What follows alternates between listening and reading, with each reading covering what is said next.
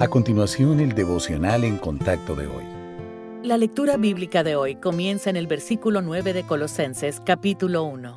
Por lo cual también nosotros, desde el día que lo oímos, no cesamos de orar por vosotros y de pedir que seáis llenos del conocimiento de su voluntad en toda sabiduría e inteligencia espiritual, para que andéis como es digno del Señor, agradándole en todo, llevando fruto en toda buena obra, y creciendo en el conocimiento de Dios, fortalecidos con todo poder, conforme a la potencia de su gloria, para toda paciencia y longanimidad, con gozo, dando gracias al Padre que nos hizo aptos para participar de la herencia de los santos en luz, el cual nos ha librado de la potestad de las tinieblas, y trasladado al reino de su amado Hijo, en quien tenemos redención por su sangre, el perdón de pecados la oración del apóstol Pablo por la iglesia en Colosas es un ejemplo de lo que Dios desea hacer en la vida de cada creyente.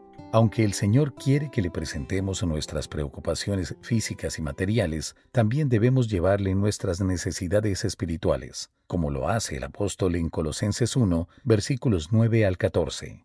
Él ora por el conocimiento de la voluntad de Dios, para entender lo que el Padre Celestial desea para nosotros, necesitamos sabiduría y discernimiento espiritual que provienen de su Espíritu y su palabra.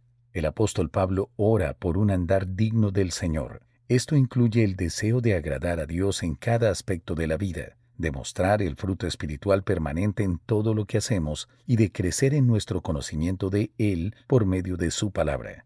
Pablo ora por fortaleza para tener firmeza y paciencia, la vida cristiana es un maratón, no una carrera de velocidad. Necesitamos el gran poder de Dios para perseverar hasta el final. Y también ora por gratitud por la salvación. Nunca debemos olvidar que hemos sido rescatados del pecado y de la oscuridad y trasladados al reino de Cristo. No hay nada más efectivo que orar a Dios con su misma palabra, porque nuestro Padre promete escuchar y responder las peticiones hechas conforme a su voluntad.